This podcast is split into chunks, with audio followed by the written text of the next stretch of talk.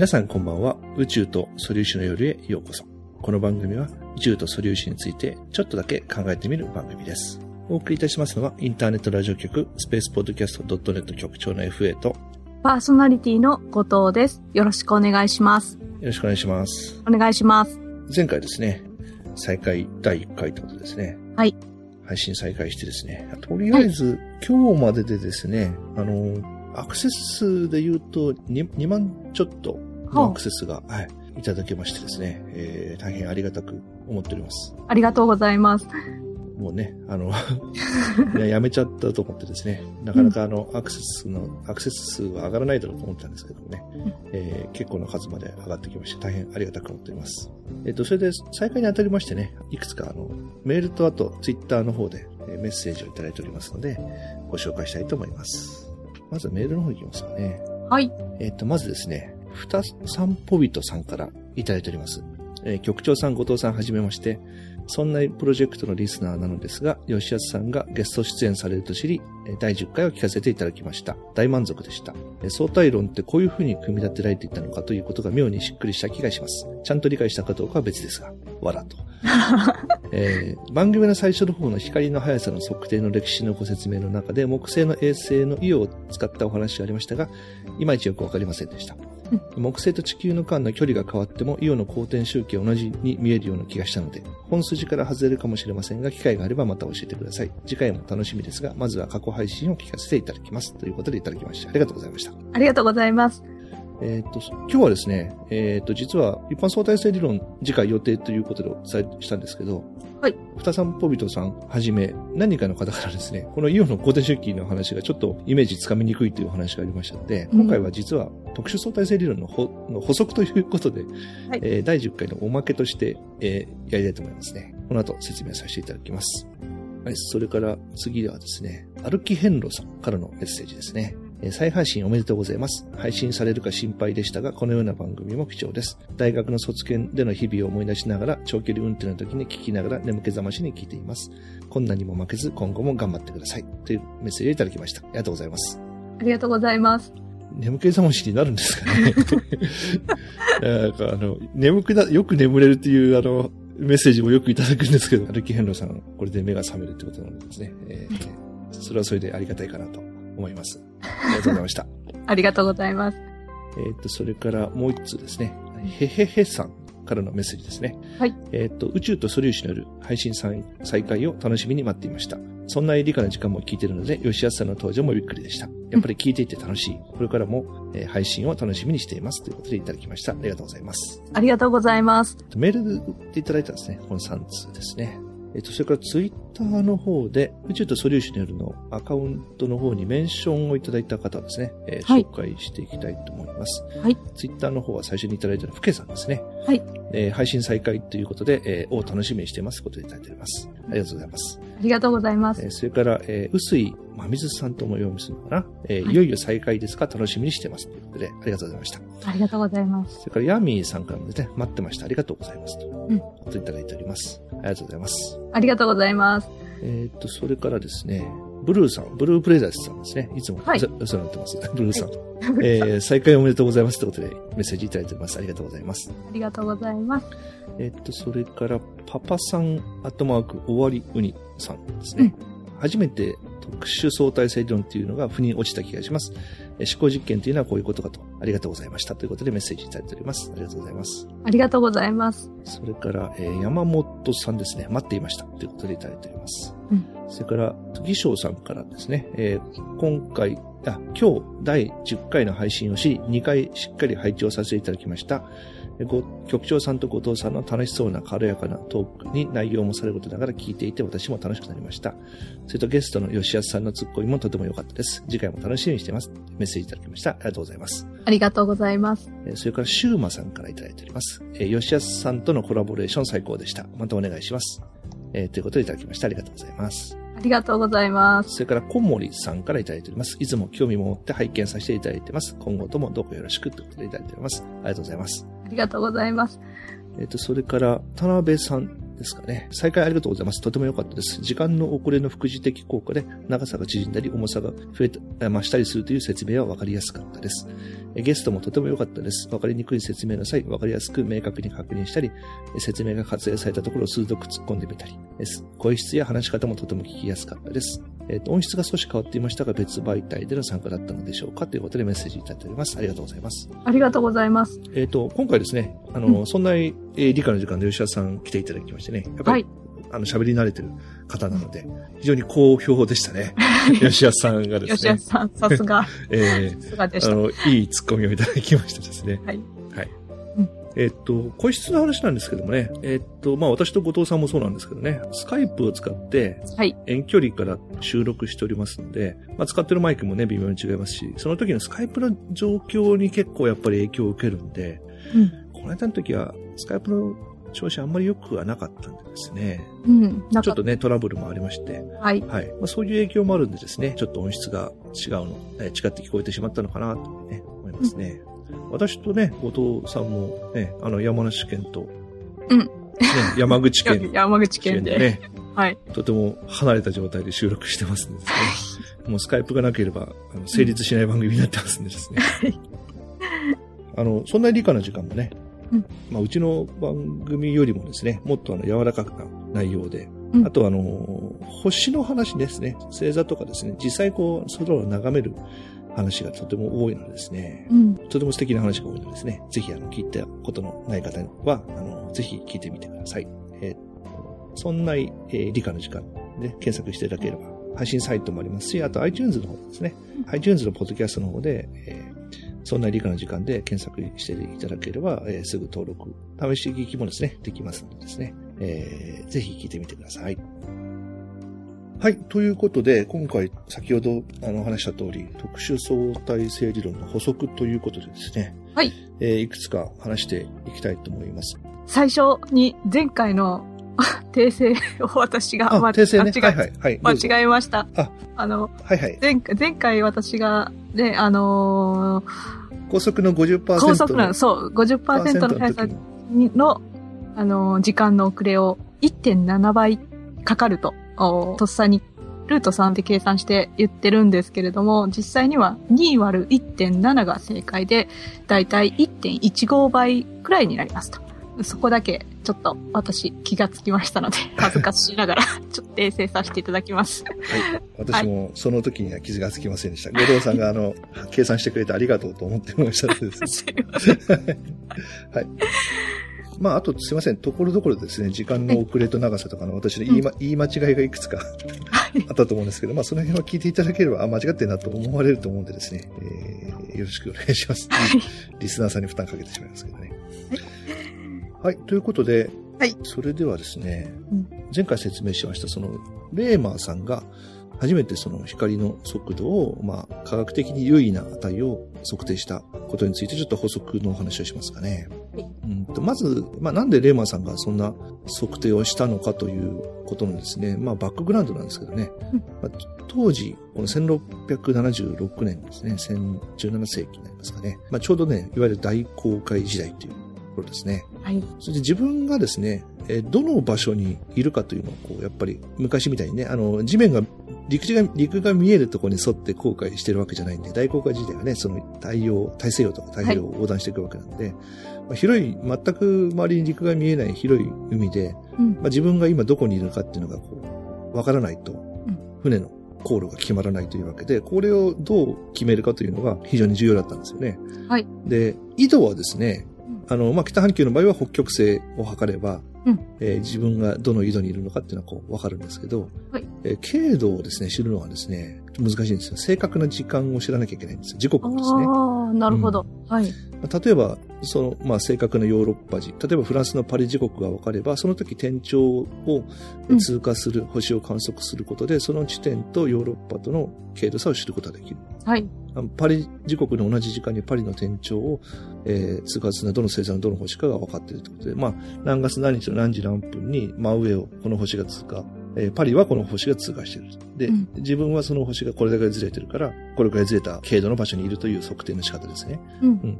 えーそういうやり方なんですけども、当時はですね、時計の精度がやっぱ良くないんですよ。うん。で、ヨーロッパへ出発するときにいくら正確に合わせても、まあ、はいその目的の場所に移動するまでに地図がね、時計が狂ってしまったらダメですよね。はい。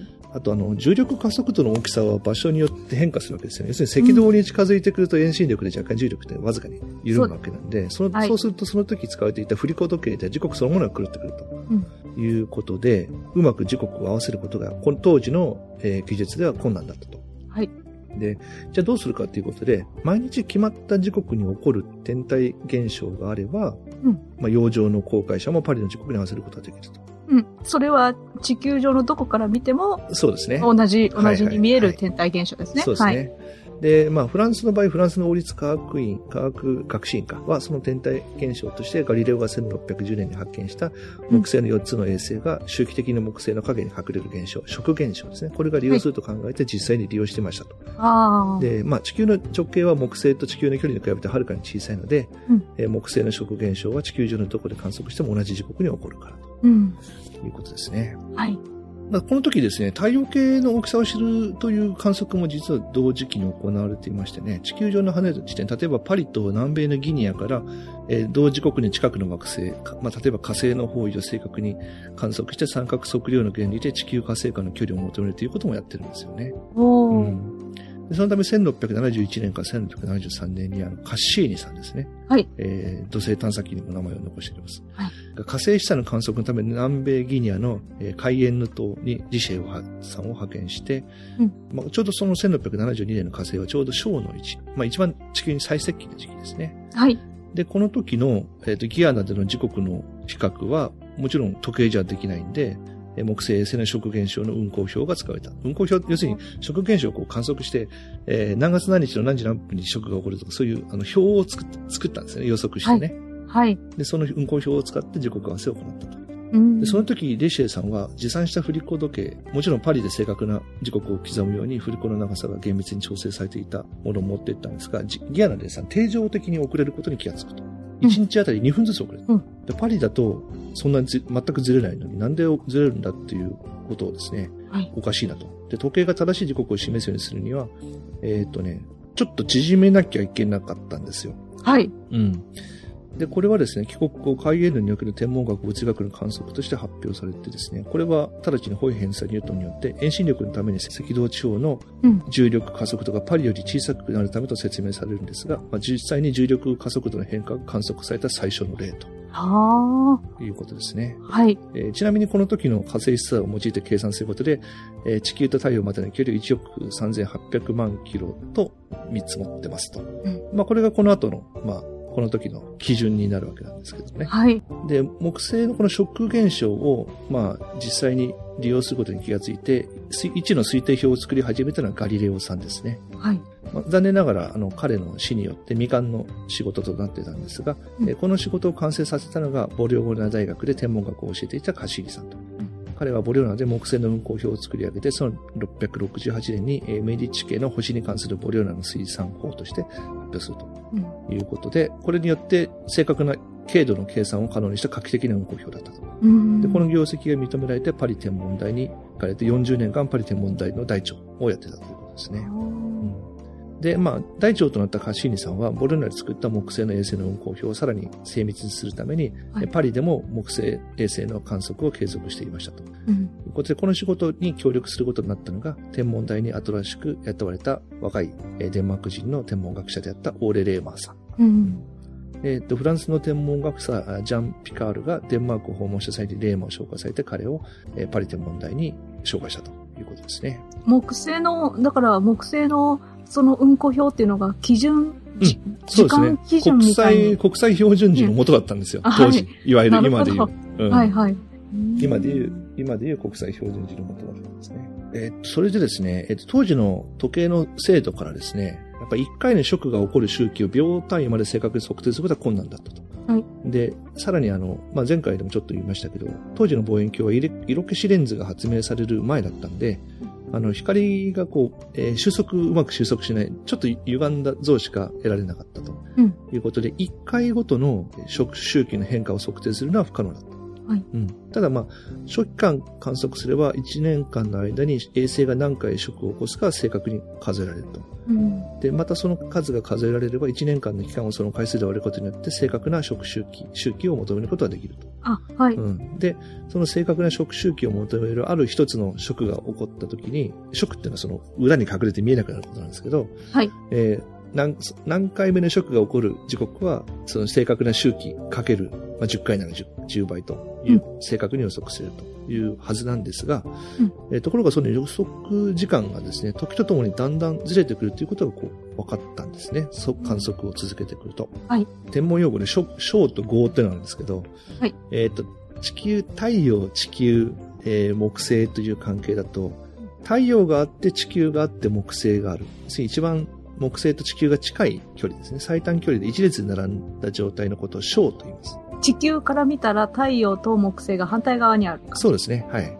地球が間に入ってる状態。うん。で、えー地球が軌道の反対側に行って、地球、太陽、木星が一直線に並んだ状態は5、5と言います。はい合う合うって字ですね、5。はいで、小小の時期を起点としてずっと予測していくと、5の時が最も予測から外れると。はい。ずどんどんずれると。うん。で、予測よりも22分遅れると。まあだから反対側だから、だいたいね、えー、なんですか、200、半年後、半年後測ると、はい。だいたい、だいたい半年後測ると、ずっとこの、本当は小の時から、えー回数をずっとこう予測していくと、うん時間よりもうん、22分遅れてはい。観測されると。はい。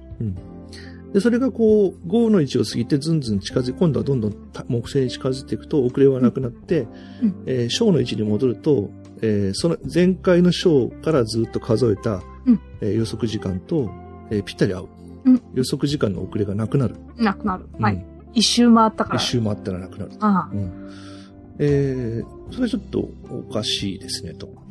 うんで、まあ、カシーニさんもこの変動には当然気づいていまして、はい。うんまあ、当時、地球も木星も、まあ、楕円軌道を描いて、その赤道、軌道上での、赤道じゃない、軌道上での速度は、うんえーカケプラーの第二法則に従って変化することは当時分かってたんで、はい。えーまあ、そのような変動を生じることは、えー予測されていたと。まあ、それだからこそ精度を高めることが必要とされ、カシーニさんは観測を続けてたんですけどね。はい。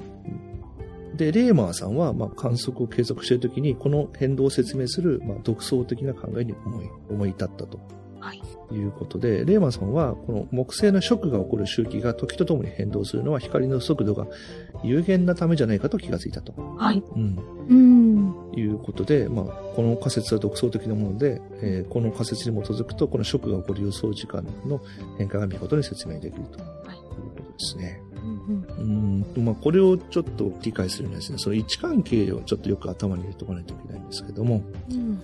えっ、と、まずですね、木星の、木星の公転半径はですね、えー、7.78×10 の8乗 km は地球の公転半径 1.5×10 の8乗 km の約5倍と。はい。いうことで、木星の公転周期は約12年、えー11.86155年ですね。えーそのため木星との会合周期はですね、398.88日。うんまあ、要するに、365日で、まあ、地球は一周してくるんですけど、その間に木星も少し進むんで、はい。そこを追いついて、またあの、地球と太陽、地球、木星が一直線に並ぶには、まあ地球の1年よりももうちょっと進まないと、木星が進むんで、うん。その進んだ分ちょっと1年より長くなるんで、はい398.88日ごと太陽、地球、木星って並ぶわけですよね。はい。えーということでですね、まあちょっと計算を簡略化するためにですね、うんえっ、と、まあ木まず木星のえイオンのですね、公転周期が地球時間で、まあ、にに20日としましょう。うん。あの、実際の数字はまた後で話します。ちょっとはい。イメージするために、ちょっと数,、数字を単純にします。で、あの、木星との会合周期も、まあ、きっかり400日とはい。しますね。はい。で、あとは、まあ、地球軌道も木星軌道も、まあ、わかり、計算しやすいように完全な円軌道だと、うん。えーしますと、はい。えっ、と、木星の周りを衛星が一周することにショックが起こるんですが、うん。要するに地球も木星も移動してってるんでですね、うん。えっ、と、木星の小から小までの400日間にですね、はい。まあ、20日経つと、うん。えーと地球軌道上は地球が太陽から見て、えーと1.726度木星進むわけですね。はい。うんで、木星の小から小までの介護期間400日。そうすると400日の間に、うん。えー20日間で400日なんで20回起こるはずなんですよね。はい。で、この時、木星との介護周期400日間内で地球は、地球軌道上を、まあ、360度かける365分の400なんで、まあうん、394.5度、360度よりちょっと進むね。はい394.5度回転するわけですよ。うん。で、えーつまり衛星の食周期20日間の間ごとに、うん394.5割る20なんで19.726度ずつ地球は進んでいくと、はい。うんうん。えーことですね。はい。で、一方、木星はこの400日の間に、えー34.5度回転するので、うんえー食周期20日ごとに木星は太陽から見て、えー1.726度ずつ進んでいくとはい。いうことで、これをまあ、木星を止めて考えると、木星を中心に、木星から地動説で、地球を考えると、え1日あたりですね、18度ずつ進む円周上を地球が進んでいるように見えるんですよね。はい。木星から太陽が見えて、木星から見ると、うん木星自分が止まって考えると木星から太陽が見えて、太陽の周りを地球が、まあ、ある地球軌道に沿って、うん400日周期でこうぐるぐる回っているように見えると。ちょうど地球から金星を見た感じに見えてるはずですよね。まあそう、そうですね。はいはいはい。えっと、そうすると、はいまあ木星から見ると、うんまあ、地球、その小の時ですね。一番それ基準となると、一番太陽と、まあ、いわゆる日食状態ですね。太陽と木星の間に地球が入った時からこう数えていくと、地球はだんだん太陽の外に向かって少しずつ木星から離れていくわけですよね。はい。はい。そうすると、同じ時間で、えー、公転周期で20日間で木星のイオの衛星はうん。裏に隠れていくんですけれども、うん。それが地球に到達する時間がはい。距離が離れていくんで少しずつの伸びていくんですよね。はい。はい。それで1日にだからちょっとずつ時間が伸びていくんですね。うんで、まあ伸び率から言うと、ちょうどあの90度ずれたところに行った時が一番伸び率が大きくて、そこからまた伸び率がだんだん減ってって、はい地球のが太陽の裏に入った、木星から見て太陽の裏に入った時が、うんまあまた、あの、ずれ時間としてはそこがまたゼロになるんですよね。つまり、うん。あの、1月1日のうん。0時0分にショックがあったとするじゃないですか。はい。そしたら地球から見てですね。はい。で、次、次にショックがあるのは20日はい。ですよね。1月のはい20日の0時0分にあるはずなんだけど、なんかちょっと遅れると。そうですね。ちょっと遅れると。うん。で、次が、あの、1月20日足す20日で2月の、2月の9日あたりうん。になって、その時にもまた、またちょっと、ちょっとちょっと、ちょっと足す。すちょっと遅れてるぞというそうですね感じで、だんだん遅れて、うん。だんだん、あの、だんだんその遅れ量が増えていくんですよ。増えていくんですね。遅れ、はいはい一周あたりの遅れ量が増えてって、まあ、はいちょ90度直角になった時が一番遅れ量が大きくて、そこからまた遅れ量が少しずつはい。減ってってって、で、地球のが太陽の裏側に入った時が、えーまた遅れ量としてはゼロなんだけど、そこまでで累積遅れ量が、はいまあ今分かってる距離から換算すると16分38秒うんが累積遅れ時間になるん。累積遅れ時間。で、そこから今度は進んでいくんですよね。進んでいくんですね。うん、はいはい。あの、だんだんこうち木星に近づいていくんで、うん今度は予測よりも進み始めてう。ん、で、はい。やっぱり90度、太陽から見て90度の、あ木星太陽から90度の位置に地球が来た時が一番進み時間が早くなって、そこから進み時間は、はえー徐々に遅れていくんですけど、ちょうど小の時に、うん。また太陽、地球、うん木星って並んだ時には、そのす進み量が先ほどの遅れ量をキャンセルして、で、ちょうどゼロになると。ゼロになる。はい。うんという現象がこう観測されるわけなんですよ。なるほど。うんうん。えーっと、じゃあ、イオの場合ですね。はい。えーの数値をまあ入れますと、うんえーっとですね、離心率0.0041で、イオの軌道ですね。まあ、ほぼ深淵軌道ということで、うんえー地球から見た公転周期は、まあ、42時間28.6分ぐらいですね。で、えー地球がですね、えー一周するあ期間がまあ399日だったので、これを1.7689で言うと、まあ、要するに、ね、木星から見た地球が1回回ってくる間に、はい。えー225回の食が起こるわけですよ。うん。で、半分のね、えー要するに地球が一番近いとここから太陽から、木星から見て太陽の反対側まで行く間の間に、えー約113回の食現象が起こると。うん。いうことで、じゃあ実際にそのイオのね、食周期がまあどう変わるかというと、まあ、イオの平均公転、えー周期が42時間28分40秒ぐらいなんですけど、うん。えー一番近いところからずれていくと、だんだんだんだんその、えー遅く観測されていって、90度の位置が一番遅くか遅く観測されて、この時で約15秒、はい。一周、一周分ですよ。一周分が15秒長く観測されると。うん。で、またこれがどんどんどんどんやって、ち反対側に行った時にその遅れ分、113回目で遅れ分がゼロになると。うんで、。今度は、えー同じようにだんだんだんだん近づいてくると予測よりも速くなっていって、90度のところはやっぱり15秒早く観測できると。うん。で、これが戻ってくるとまた元に戻ってくるとですね。うん。えっとですね、恒星空間に対してイオの公転周期はえー42時間27分6秒なんですけど、地球から見ると、はい。実際それぞれ動いてるんで、地球から見たイオの公転周期っていうのは65秒ほど長くなって、えーさっきの数字ですね。うん。これはちょっとちなみになんですけどね。うん。うんだから、あの、地球がですね、90度ずれた位置にいると、見かけの公転周期は平均公転周期に対して15秒ぐらい長くなると、はい。うんいうことなんですよね。で、この90度の位置における地球の位置はですね、イオの公転周期70 42.5時間の間に木星から、えー、45.6×10 の8乗メートルほど遠ざかると。うん。いうことで、その距離を光が伝播するのに、えーまあ約15秒だけ余分に必要するので、見かけの公転周期はそれだけ長くなるということですね。ただ、当時の観測精度では、この1周あたり15秒の変化っていうのは多分わからない。わからない。はい。ということでですね、うんえーっと、彼はですね、この100、累積はわかるわけですよ。113回起こった時に、うん。えー番組の中で話しましたけど、約22分はい。予測よりも、えー遅れてるということがこう観測されたと記録してるわけですよね。でレーマンの観測値22分は、えー1320秒なんですけど、これを利用して先ほどカッシーニが求めていた地球太陽間の距離1億3800万キロを用いると、えー高速度は20万、21万キロですね。21万キロメートルパーセクトはい。という値がまあ出てくるということですね。う。うんん、どうですかね。まあ、そのね、木星の公転、木星を公転しているイオンの周期自体は変わらないんですけど、はい。その、一周ごとに地球量の位置がこう変わっていくんで、少しずつ、全く同じところにいれば、一周あたり同じ周期でこう回ってくるんですけど、地球がちょっと遠ざかるから、うんその遠ざかった分だけ一周したよっていう情報が伝わるのがちょっと遅れるわけですよね。はい。うん、で、それが半年間で累積、累積遅れ量が、うん。今、今の観測数値を突っ込むとうん、16分38秒うん。遅れていくわけですね。うん。で、今度はそれは近づいていくと、今度は逆に、早く、近づいていくんで、早くなっていくんで、うん。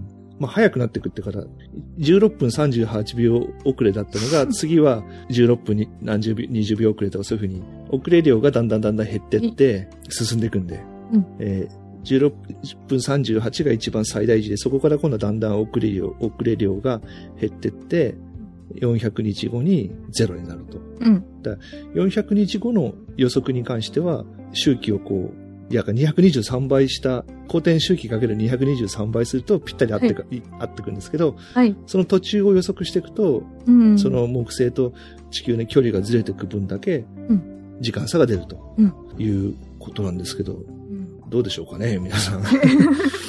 あの、口で説明すると、こんな感じなんですけど、う。うんん、実際にはね、一回一回の、その、うん、どのくらいになるかっていうのは、一回一回の木星と地球との距離を一回一回求めていかないといけないから、うん。すごい三角関数の円円軌道と円軌道とだから、遅れを一回一回取っていくっていうのは大変ですよ。すね。だけど、だけど、円の反対側に来た時に、その、その一回一回の遅れの累積がうん、いくらになってるかっていうのを調べといて、うんそ。れでまた今度は近づいてくると、その累積がどんどんキャンセルされてきて、また、ショーの時に測れば、はいまた同じように、はいはい。うん、予測がぴっちゃり合うと。あそうですね。はい。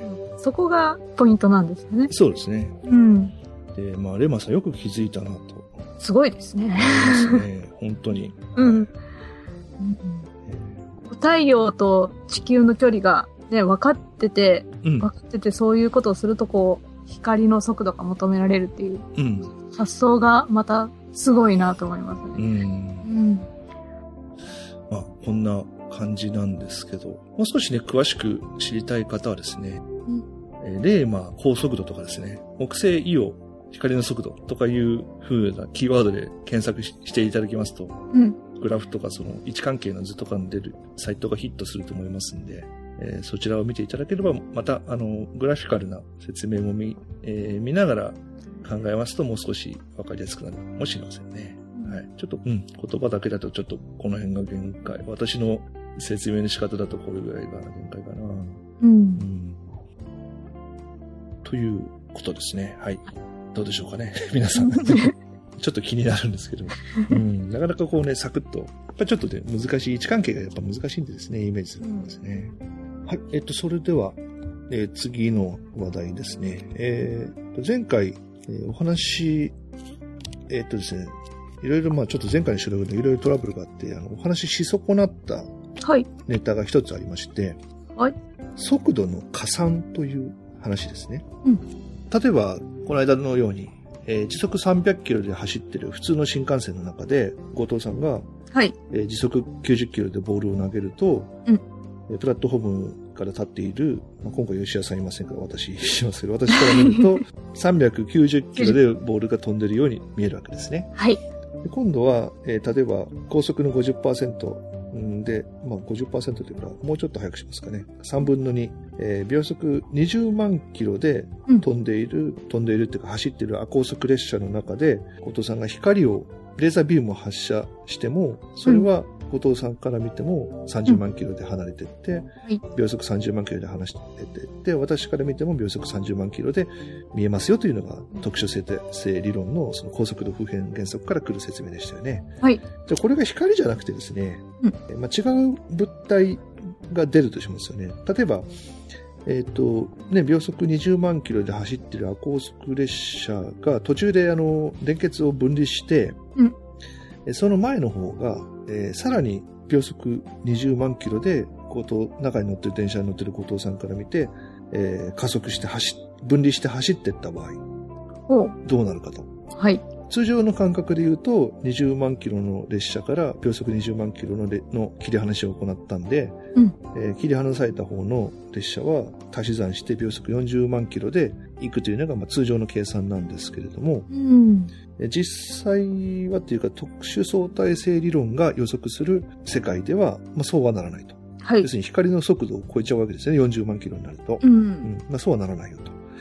じゃあ、いくつになるのかっていうと、まあ、これを計算しますと、えー秒速22.7万キロメートルで、その後から加速していったあそあ高速列車は離れていくように見えるんですよ。あ、の、プラットフォームにいる私から見るとですね。はい。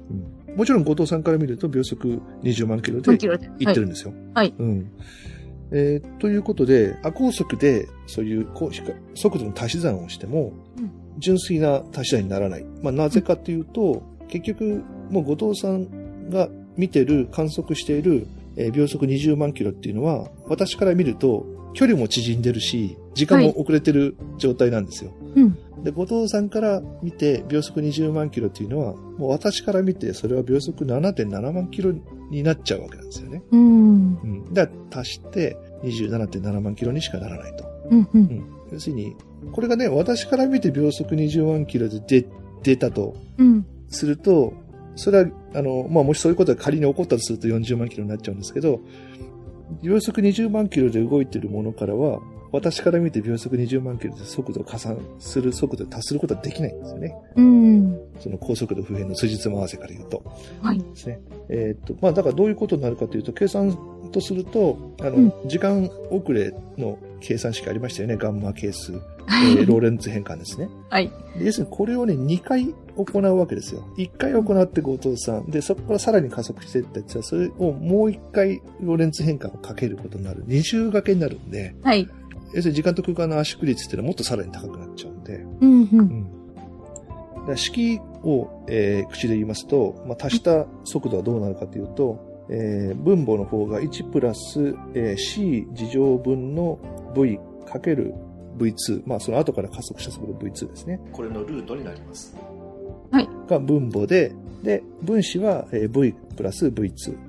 まあだから20万キロから20万キロ、後藤さんから見て20万キロ出た場合については、分子は20万かける20万ですね。うんで分母の、分母の方は1プラスえー30万の事乗分の20万かける20万のルートになって、で、これはまあ約27万7000キロというわけで、要するに時間が遅れた状態のところから速度を見て、後藤さんから見て20万キロなんだけど、実際には観測、外から観測者から見ると、え時間が遅れてるんで、外から見ると7.7万キロぐらいにしか見えないとはい。いう状態なんですよね。で、これがあの、亜高速状態での速度の加算とうんいうことで、まあ先ほどの、えー式にいろんな値を入れてもらえるとわかるんですけど、はい。30万キロに達することはないんですよね。はい。はい。えただ、どこ、どこか、どっちかを C にする。ね、だから、うん後藤さんが出たものを C にすると、うんえー C 事乗とのそのキャンセルが効くんで、はい V イコール C になるんですよね、最終的に。はい。うんで光光を出せば、もうどんな状態からでもそれは C になる。足し算、うん足し算しても C になるってことですよね。20万キロのところから高速で物を出しても、結局最終的な数値は高速 C になるとうんいう。まあこれはちょっと計算してもらえば、自分の手元で計算してもらえばわかると思うんですけど。つまりこれは、うんあの、高速、高速の日をと、日を取ってる感じだから、うん。あの、例えば私が歩いてたりとか、うん。10キロの自転車に乗ってたりしても、うん。実際はこの速度にやってやれば、そうです。ぴったり出るわけなんですよね。だけど、C に対してあまりにもちっちゃいから、はい。測定誤差にも紛れてしまってる状態なんですよね。はい、その通りです。はい。はい。この間ね、吉田さんがあの後で確認したのと同じでね、うん。え日常的な速度でもう起こってるんですけど、はい。それはもう観測できないくらいのうんわずかな値だとうんうん。いうことですね。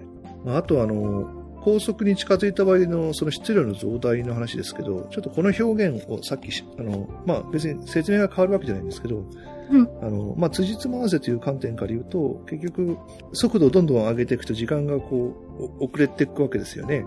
はい。で、えー遅れた時間なんだけど運動量が保存されなきゃいけないから質量がどんどん上がっていくと、いうことは、あの、まあちょっと見方を変えると、速度を加速してっても全然速度が上がらないと。うんで。その投入したエネルギーは、えーうんどこに消えちゃうのと。うんいう考えから言うと、辻褄合わせるために、うん。えー質量が増えてきますと。時間が遅れていくんで、加速してっても加速してっても、どん、高速に近づけなくなっちゃうわけですよね。う。うんん。でも投入したエネルギーはどっかに行くはずなんで、それは質量という形で増えてき、増えてきますと。あー。うん。はいはい。えーという言い方もできるのかなと。うんうん。ですね。うん、なとこですかね。あとは、まあ、質量とは何ぞやっていうところに行くとね、またあの、あの、この特殊相対性理論で言うね、とこと、あとは次回予定の一般相対性理論の中でいう質量とかその空間とか重力とかいう、そのマクロな話とですね、はい。実際のあの、去年からあの話題に上がってますヒグス粒子 とかね、ヒグス気候とか、はい。あと、カイラル、カイラリティ、彼の対称性の破れとかでこう発生する、えー質量、素粒子レベルの質量の話とは、こう今、今のところ繋がってないんでですね、うん。なかなかむず、ちょっと難しいところもあるんですけどね、質量って何だろうとかね、思っちゃいますけどね。あの、加速しにくくする要素だと、パラメーターだと、はい。のも分かって、例えばね、ヒッグス場による質量の、素粒子質量の発生とか、いう話も加速しにくくするという方向は、それでなんとなくイメージ的につかめるんですけど、うん。でも質量の大きいものって逆にその、か要するにかん、いわゆる完成力と言われるやつですよね。うん動きづらいけど止めづらいわけですよね。止めづらい説明ってそのイメージから出てこないんですよね。うん。うん。動きづらい方はわかるんですけど、うん。じゃあ止めづらいのは何というのが、うんその説明からは、あの、出て、イメージ的に繋がらないんで、うん。私もちょっとそいいずれその説明をしなきゃいけない時にどうしようかなと思ってるんですけど、うんうん、ただ、いろんな講演会とか行っても、その、なぜ止まりにくいのかっていうことをイメージ的に説明するのは、今まで一度も聞いたことがないんでですね、うん。それが解明されてないのか、解明されてるんだけど説明がただ、イメージ的に説明するのは難しいから、説明してないのかは定かではないんですけどね。うん。はい、とりあえず、特殊相対性理論の補足としては、なところですかね。はい。あと高速度の測定の話をちょっともうちょっと補足しますと、えーっとですね、うんと、現在の光の速度は、はいまあこれはもう単位のね、定義、メートル法の定義になってるんで、はいえー高速は秒速29万 9792.485km と定義、定義ですね。逆にこのキロメメートルを定義するために光の速度を基準に決まったということで、もう測定値じゃなくなっちゃったんですよね。はい。で、そうですね。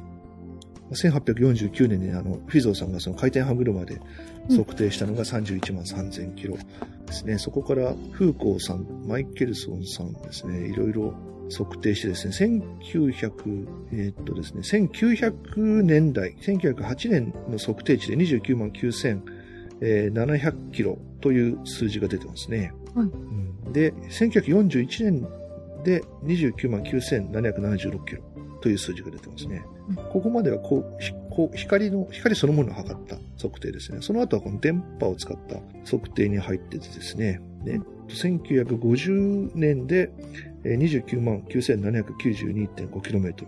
うんうんで1960年代に入ってくると、えー29万 9792.6km。もうだいぶそのキロメートル単位までもうなってきましたよね。うん。あとはその小数点以下のところが来まして、1969年に29万9792.47プラスマイナス 0.15km パーセクト。はいということで、1970年代にはもうえー29万 9792.458km でほぼ間違いないということは分かって、その後1983年に逆にもうメートルという長さを定義するために、メートルは光の速度をうん。えー、29万9792.485あメートルとキロメートルは、えーこの速度で割ったものと、うん。えー光の速度を割ったものがキロメートルですというふうに逆に定義されちゃったんでですね。うん、もう今はだから、その、誤差とかはないですね。ぴったり、ぴったりそのあたり。一つ疑問に思うんですけど、はいはい。じ、時間の1秒っていうのがはいはい、びっしり決まってないと、時間の1秒ピシッ決まってます。時間の1秒もピシッ決まってますね。うん。そのセシウム原子が、はい。えー出す、えー周期の、えー何億倍が1秒とかいうのも決まってるんで、はい。うん。だからじ時間も同時に定義が変わったんで、1秒の定義というのも変わったんで、うん。原子時計で測定されるんですけど、うん、この1秒の定義が決まったんで、えーそれを基準に、えーメートルの単位が、えーそれまでね、メートル元気、元気が基準だったんですけど、はいえー逆にその長さの基準として光の速度を使うようになったと。うん。ね、当然その1秒というものを正確に決められるようになったからっていうのもありますけどね。うん。今、後藤さんが言った通り。はい。はい。という状況ですね。まあ、あとは、まあ、今のその、いわゆる相対論研究の最先端の話に行くとどうなってるのかというと、はい。現在の観測できるこの宇宙は、高速度不変は、まあ、間違いない。うんということなんですけれども、まあ、量子重力というものを考えておくと、宇宙開闢の頃とか、えーまあ、もしくはこの後ずっと宇宙がどんどん広がっていったりなんかした場合は、ひょっとすると高速度不変は成り立たないかもしれないとうん。いう理論を提唱する方はいらっしゃいます。うん。まあ、ここは僕はね、あの、量子重力論っていうのが結局、確定していかないとなかなかね、わからないんですからね。うん。まあ、重力自体もね、だいたいあの、1センチメートル、数、1センチ、数ミリかな ?1 センチぐらいの、数ミリという距離から、えーもうこの太陽系の中ぐらいの距離までは、実際観測して重力というものについては、今の重力の理論で実証されてるんですけど、それよりはい短い距離とか、それより遠い距離っていうのは、観測上実証はされてないんですよね。うん。今、測定して、その範囲で問題ないから、問題ないだろうっていうことで外装してやってるんでですね。う。うんん。まあ、ということで、その、まあ、今のその宇宙論とかの素粒子論の最先端の話になってくると、うん。ひょっとすると、まあ、今後、高速度不変というのは、ある限られた範囲の話で、うんある限られたっていうか、まあ、それが我々に住んでる空間の中のほぼ、ほぼ全部を、それで特殊な状態、宇宙が誕生してすぐとかそういう状態の時には違ってたというのが、という結果になるかもしれないと。うん。ただ現状はちょっとまだわからないと。うん、そこまでは実証されてませんよ。観測上実証されてませんということですね。た、例えば、その地球上のあの重力加速度なんかも、まだ測定でしか、きっちり、うん。うん、きっちりこれっていう、あの、なんていうか、もう基準とされてしまうような測定方法とかはないですからね。その、その場所その場所で 測定して、まあ、平均取ってっていう感じで使ってるようなもんだから。そうですね。うん。あともう一つ、質量もまだきっちりっていうのがないですよね。うんそうなんですよね。あ、えっと、先ほどの、えー時間ですね、秒はですね、はい。えー秒の定義はセシウム133の原子の規定状態の2つの超微細構造順位の間の繊維に対応する放射線の周期の、ねまあ、簡単に言うと、セシウム133がある状態で発信する光ですね。はい。これの、えー91億9263万1770倍。その、あるセシウムが正確にこの光を発信するんですけど、はいその光の周期の、まあ、これこれ倍がうん90 91億9000倍、まあ、約92億倍がうん1秒とはい。いうふうに定義されてますね。ああ。うんそう考えると、やっぱり質量の定義というのがまだ元気なんですよね。うん、うんそうですね。国際キログラム元気の質量に等しいと。うん。えー直径、高さともに 39mm の円柱、金とイリジウムの合金ですね。あのー今これをね、モルに、モルを使った分子数にはいする方向で国際単位系の方も進んでるんですけど、うん。このモルをどうやって正確に測るかっていうところが、まあこれも日本が最先端進んでるらしいんですけど、うん。まあなかなか実際定義として使えるほどまだうまくコントロールできないという話ですね。ね。だから、要するに、例えば水分子がうん。何億個分うんがうん何グラムだよ、みたいな定義をしたいわけですね。そうそうそう。うん、そうなんですよ。うん。うん。なかなか難しいんですよね。でしょうね。その何億個が数えられないですもんうん、ね。そうそうそうそうそう。